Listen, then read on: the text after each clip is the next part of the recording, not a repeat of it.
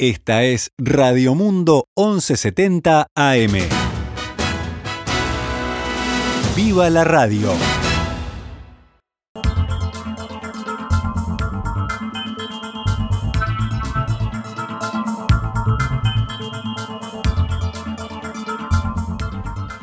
Doce horas 10 minutos, damos comienzo a una nueva edición de Noticias al Mediodía en este miércoles 6 de octubre del año 2021, cuando actualizamos la información para todos ustedes.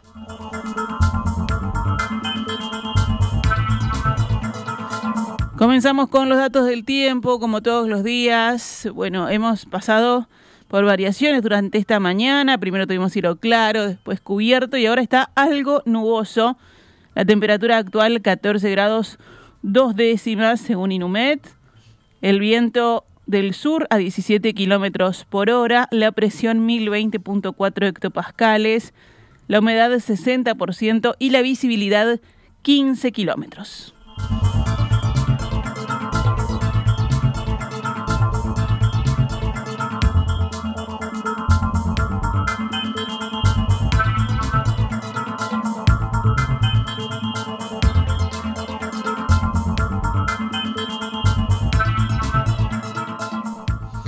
El intendente Enrique Antía, el intendente de Maldonado y la ministra Azucena Arbeleche dieron el puntapié inicial para la concreción de una nueva zona franca con la que impulsan la inversión y el trabajo en Maldonado en una fuerte apuesta para quienes buscan hacerlo desde Punta del Este al mundo, según informó la comuna.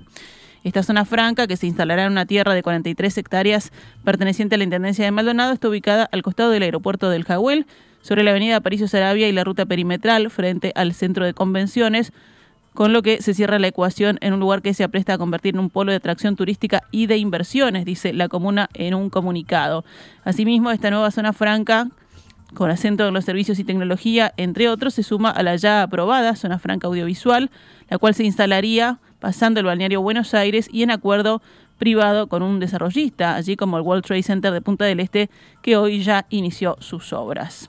El intendente Enrique Antía y la ministra de Economía, Susana Arbeleche, firmaron el acuerdo marco esta mañana que permitirá la realización de un llamado público dentro de sus respectivas competencias y facultades con un único pliego especial que contenga las condiciones relativas a la adjudicación o concesión del inmueble, así también como el desarrollo, la construcción y la explotación de esta zona franca.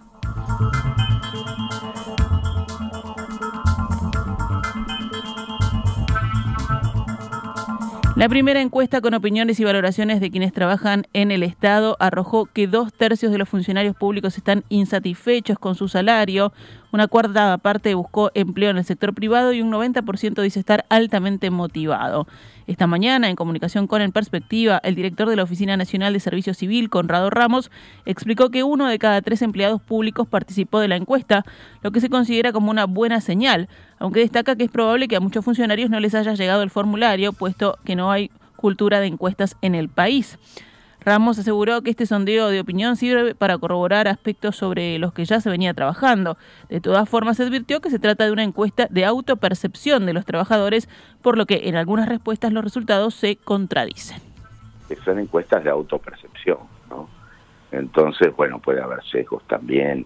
Este, este tema de que el noventa y pico por ciento de funcionarios está altamente comprometido con la función, no es coincidente con el problema del ausentismo laboral, este, el altísimo ausentismo laboral. O sea que hay que mm, manejarse también en esos términos, que son mm. encuestas de, autopercepción.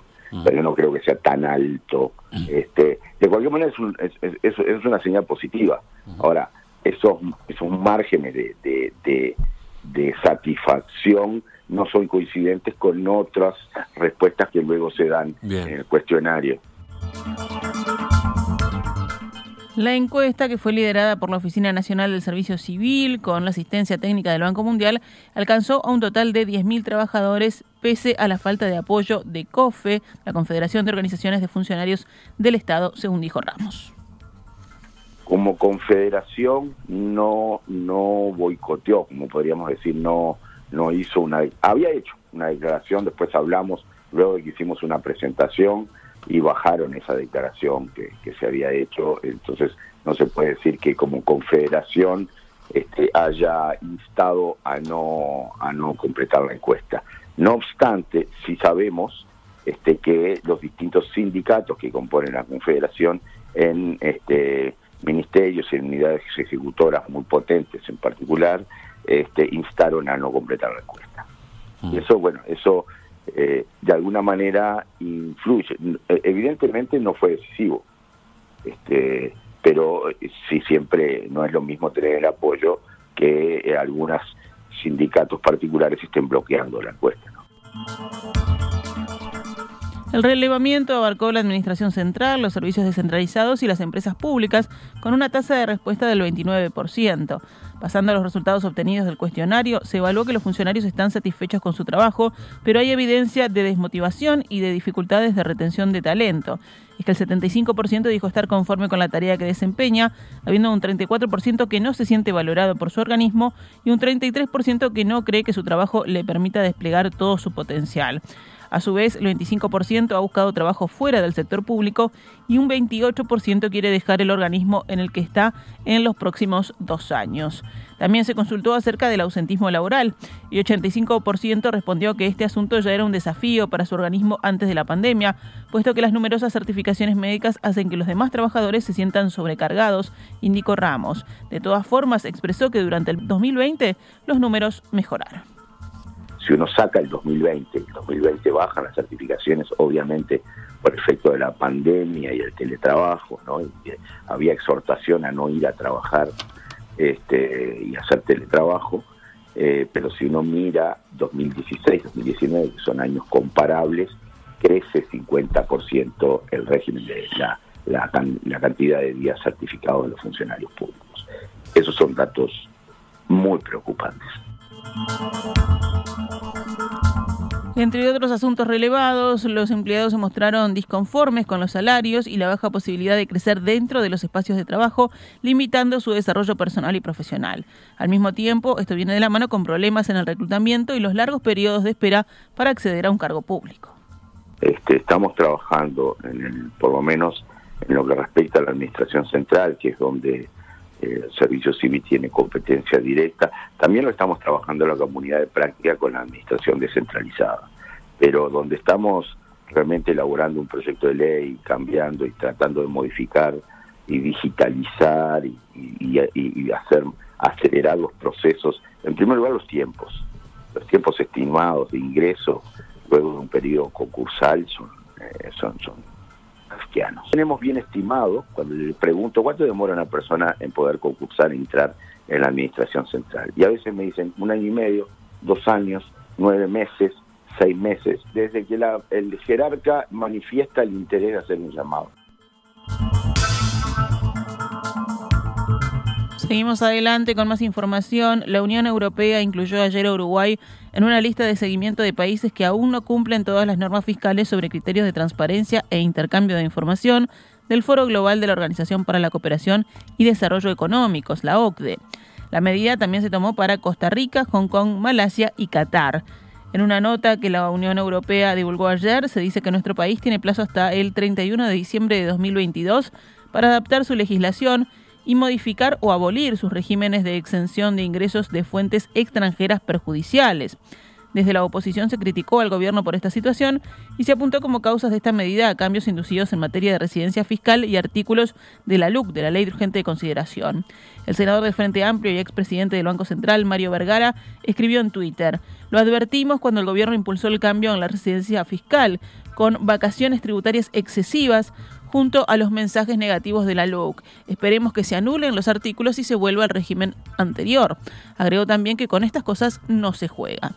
A su vez, el Ministerio de Economía y Finanzas destacó que la Unión Europea declaró a nuestro país como jurisdicción cooperante y afirmó que existe en el Poder Ejecutivo el compromiso de ajustar la legislación a exigencias adicionales que se han agregado que en ningún caso responden a modificaciones normativas implementadas desde 2020 a la fecha. Según la información del Ministerio, el grupo de la Unión Europea avisó que volvería a Uruguay en diciembre de 2019 y durante 2020 se respondieron diversos cuestionamientos respecto al sistema tributario uruguayo y en particular sobre el régimen de imposición territorial que aplica Uruguay. De aquella evaluación surgió la actualización que comunicó ayer la Unión Europea.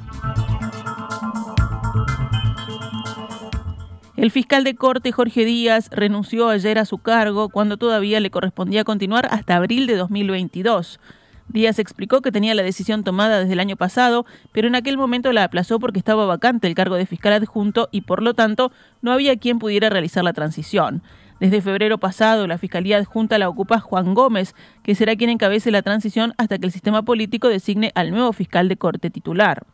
Termina así el ciclo de Jorge Díaz, que, como fiscal de corte, lideró en 2017 la implementación del nuevo Código del Proceso Penal. Hablando ayer en conferencia de prensa, Díaz repasó los hitos de su ciclo, particularmente aquella reforma que fue dificultosa y estuvo rodeada de polémica. Los hechos, los hechos, porfiados ellos, destruyeron el relato que se instaló por parte de algunos sectores de que este era un código prodelincuente que ataba de manos a la policía y que aumentaba la inseguridad. Según informó el diario El País, en base a comentarios de llegados a días, otra razón que llevó al fiscal de corte a renunciar al cargo antes del final del periodo que le correspondía fue que debía comenzar una nueva función en la actividad privada para la que no podía esperar. Desde el espectro político, varias figuras como el intendente de Canelones, Yamandu Orsi, o el senador Charles Carrera, ambos de Frente Amplio, elogiaron a Díaz en su despedida se retiró de su cargo un gran protagonista de la vida y la institucionalidad republicana, que dejó un marco muy importante en la justicia, escribió Orsi. Sin embargo, también surgieron voces críticas.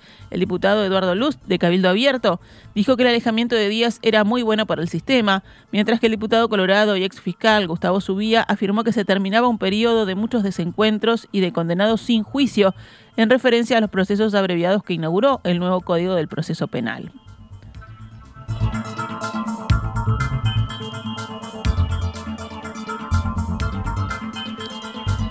Hubo acuerdo entre el Poder Ejecutivo y los tres senadores blancos que se oponían a que el Fideicomiso de Integración Social y Urbana, previsto en la rendición de cuentas, se financiara con recursos que hasta ahora corresponden al Instituto Nacional de Colonización.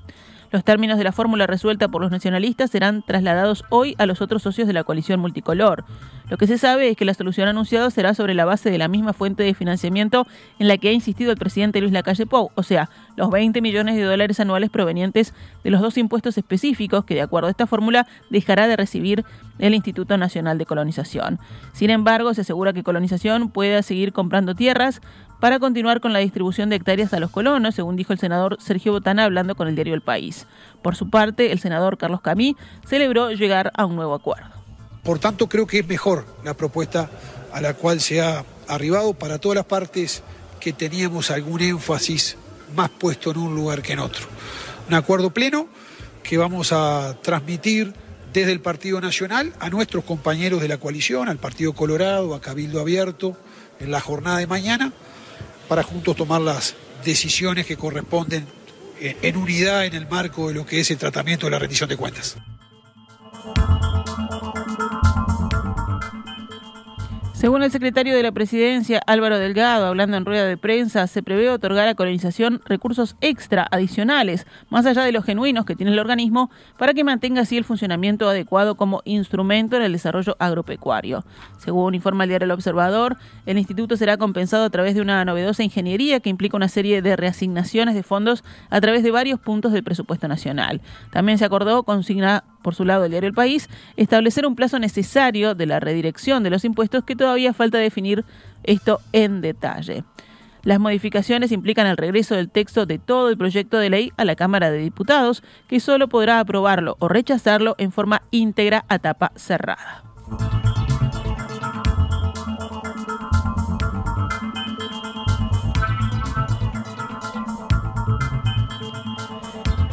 El ministro de Turismo, Tabaré Viera, cesó ayer a Oscar Iroldi, que se desempeñaba como coordinador técnico para la supervisión del área de marketing, que se ocupaba de la contratación de espacios de publicidad. Según el diario El País, se revierte así una definición adoptada por el exministro Germán Cardoso de crear una estructura paralela a la que ya tenía el ministerio. El ministerio tiene su organigrama funcionando y no existe ningún tipo de coordinación por fuera, declaró ayer a los medios Viera la salida de la comisión investigadora. El ministro dijo que la política del ministerio será la de comprar de acuerdo a la ley y al TOCAF. En caso de que se hagan compras directas, explicó que se seguirán los pasos que ofrezcan garantías. Viera concurrió ayer a la Comisión de Diputados que investiga la gestión del exministro Cardoso, donde aseguró que no se había pagado absolutamente nada y tampoco se había brindado ningún servicio a la empresa Kirma de Estonia. El expediente pasó a jurídica del Ministerio que indicará los pasos a seguir. 12 horas 25 minutos, vamos con noticias de la emergencia sanitaria. Ayer bajó a 1.154 la cantidad de casos activos de COVID-19 en Uruguay, siete de los cuales están en CTI. Fueron detectados 117 contagios nuevos en 8.168 test, o sea, 1,43% de positividad.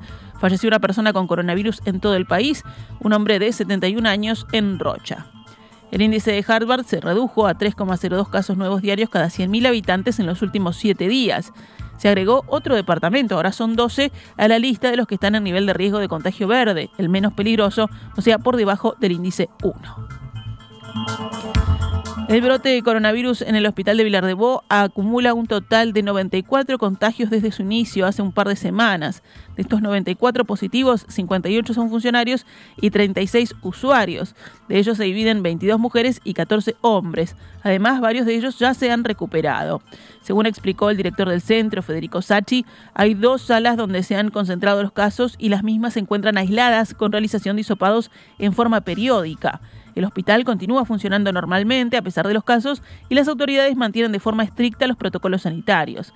El director agregó que de forma progresiva se van a ir reincorporando los funcionarios que se encontraban en cuarentena y tuvieron hisopado de control negativo, así como funcionarios que tuvieron resultado positivo y se encuentran de alta. También los usuarios que cuentan con alta sanitaria dejarán de estar aislados. Vamos con otros temas del panorama nacional. El 52% de la población considera que el principal problema que afronta el país es la economía y que lo que más se menciona es la falta de trabajo, que preocupa a más de un cuarto de los consultados. En un segundo escalón muy lejano de la economía aparecen la salud y la inseguridad, cada uno considerado el principal problema por el 12% de la población, según el relevamiento de cifra presentado ayer en Canal 12. Asimismo, en tercer lugar está el gobierno, el principal problema, según el 7%, mientras que la oposición es mencionada por apenas el 1%. Las afinidades políticas pesan también a la hora de las consultas, aunque la economía ocupa a la mayoría de los simpatizantes tanto del oficialismo como de la oposición, tiene aún más peso entre los segundos, según indica la consultora. El intendente de Colonia, Carlos Moreira, estuvo presente en la asunción de la nueva alcaldesa de Florencio Sánchez, Angie Figueredo, y de nuevos concejales, luego de los actos de corrupción que llevaron a la condena a varios integrantes del municipio, entre ellos el exalcalde Alfredo Sánchez. Moreira dijo que se empezó con una investigación administrativa y con una auditoría a fondo de lo que son las finanzas municipales en toda la gestión que se desempeñó hasta ahora. En materia política, el intendente coloniense sostuvo que Alfredo Sánchez está inhabilitado debido a que debe cumplir dos años de prisión efectiva y un año de libertad vigilada y renunció al partido. Desde el Partido Nacional informaron que además de Sánchez, otros tres funcionarios procesados con prisión presentaron su renuncia al partido. Nueve sectores del Frente Amplio crearon un espacio político común denominado Convocatoria Sereñista Progresista. Los grupos fundadores son Asamblea Uruguay, Fuerza Renovadora, Partido Demócrata Cristiano, Plataforma, Claveles Rojos, Movimiento Humanista, Izquierda Cristiana, Frente Río Negro y Magnolia. Este sector apoya la candidatura de Fernando Pereira para presidente del Frente Amplio en las elecciones internas del próximo 5 de diciembre. La conferencia de prensa durante la presentación fue liderada por el senador Mario Vergara de Fuerza Renovadora, el exdirector de la Oficina de Planeamiento y Presupuesto Álvaro García de Plataforma y el exintendente de Montevideo Cristian Di Candia del sector Magnolia. En una declaratoria escrita, Convocatoria Serenita Progresista manifestó que se requiere una estrategia acordada que dé estabilidad y garantías con políticas de Estado para superar los grandes problemas existentes respondiendo a los principales desafíos. Superación de la pobreza, con sus caras infantiles y femeninas, educación universal y permanente, vivienda y hábitat dignos e integrados, trabajo decente, seguridad humana, infraestructura sostenible, ciencia, tecnología e innovación e inserción internacional.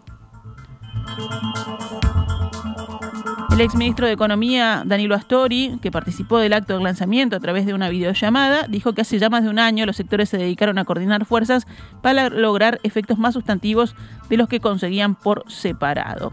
Esta mañana, en diálogo con En Perspectiva, el diputado José Carlos Maía, quien forma parte de este nuevo espacio, aseguró que se trata de un sector moderado dentro del Frente Amplio y que busca unificar la acción política que en parte había quedado dividida tras las elecciones.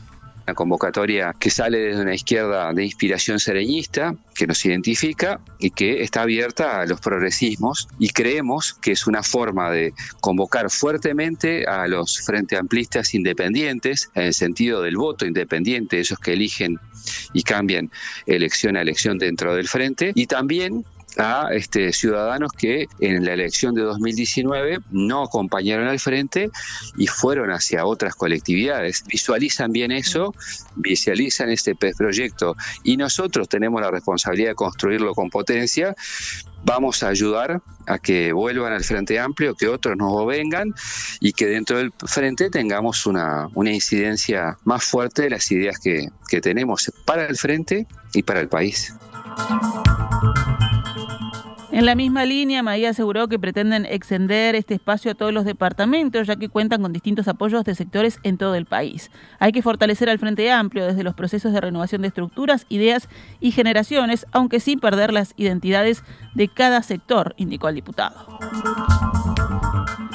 Actualizamos ahora cuánto cotiza el dólar en pizarra del Banco República, 42 pesos con 20 para la compra y 44,40 para la venta.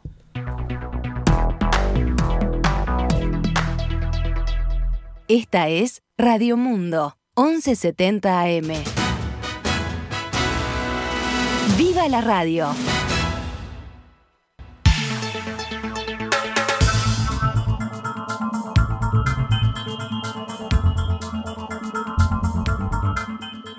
Doce horas 33 minutos, vamos rápidamente al panorama internacional.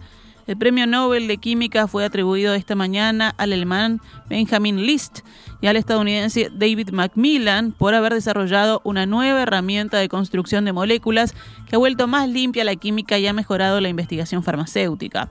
Los dos científicos, ambos de 53 años, recibieron el prestigioso galardón por haber desarrollado en, 2000, en el año 2000 la catálisis asimétrica, que es un nuevo tipo de catalizadores revolucionario que ha avanzado a una velocidad prodigiosa desde entonces, según explicó el jurado del Nobel. Los catalizadores, sustancias que controlan y aceleran las reacciones químicas, pero que no forman parte del producto final, son mecanismos fundamentales para los químicos. Pero durante mucho tiempo los científicos pensaban que solo había dos tipos de catalizadores disponibles, los metales y las enzimas. De manera independiente, el uno del otro, List y Macmillan pusieron en marcha un tercer tipo, utilizando pequeñas moléculas orgánicas como la prolina, según precisó el jurado. Al contrario de los metales y las enzimas, la prolina es el mecanismo soñado por los químicos en una, es una molécula simple, barata y que respeta el medio ambiente. Nos venimos a la región. En Brasil, la policía decomisó 5 toneladas de cocaína listas para partir del puerto de Río de Janeiro rumbo a Mozambique. La carga descubierta es la mayor de este tipo de droga incautada en la historia de Río de Janeiro, según la Policía Federal, y figura entre las mayores en Brasil. Con el apoyo de perros detectores de drogas, los policías encontraron 4,3 toneladas del estupefaciente acomodadas en cajas de jabón en polvo dentro de un contenedor y luego descubrieron otros 700 kilogramos en otro contenedor, también escondidos en cajas de jabón, según detalló la Policía Federal. En Venezuela, el gobierno nombró un nuevo representante ante la Unión Europea, ocho meses después de una crisis diplomática que involucró la expulsión de embajadores y a una semana del anuncio de una misión de observación del bloque para las elecciones regionales del país.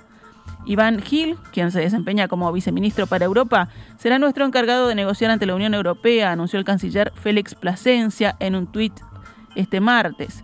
Gil toma el lugar de Claudia Salerno, declarada por la Unión Europea persona non grata en febrero de este año, luego de que el presidente Nicolás Maduro hiciera lo mismo con la embajadora de la Unión Europea en Venezuela, Isabel Brillante Pedrosa, y la expulsara del país en respuesta a un paquete de sanciones contra funcionarios chavistas. Las sanciones incluían a Indira Alfonso, entonces presidenta del Consejo Nacional Electoral venezolano. Cerramos con la información deportiva. Racing ganó anoche y sigue primero cuando faltan siete fechas para que culmine el campeonato uruguayo de segunda división profesional. Danubio venció a Villa Teresa 2 a 0. Y como decíamos, Racing venció a Rocha 3 a 0. Racing con 32 puntos y Albion con 30 están en zona de ascenso directo a la primera división profesional. El tercer ascenso se definirá mediante la disputa de playoffs, compuestos por dos llaves, o sea, partidos de ida y vuelta, entre los cuatro primeros equipos ubicados en la tabla anual que no hayan conseguido el primer y segundo ascenso. La Asociación Uruguaya de Fútbol recibió la autorización para que Edison Cavani pueda jugar el partido en Brasil. Las 6 y 30 de la mañana nos llegó oficialmente a través del Departamento de Competiciones de la Conmebol la notificación de la autorización de Cavani para su ingreso a Brasil. Le llegó al gobierno y ya se la enviamos a Sebastián Bausá. Esto fue lo que reveló Ignacio Alonso, presidente de la AUF. Luego de tres gestiones independientes, una con la Confederación Brasileña de Fútbol, otra con la Conmebol y la última con el gobierno a través de la Cancillería, con la Secretaría Nacional de Deporte, el pedido prosperó. De esta manera, Uruguay viajará a Brasil, con Cavani incluido, este miércoles para enfrentar a su oponente jueves 14 a las 21 y 30 horas en Manaus.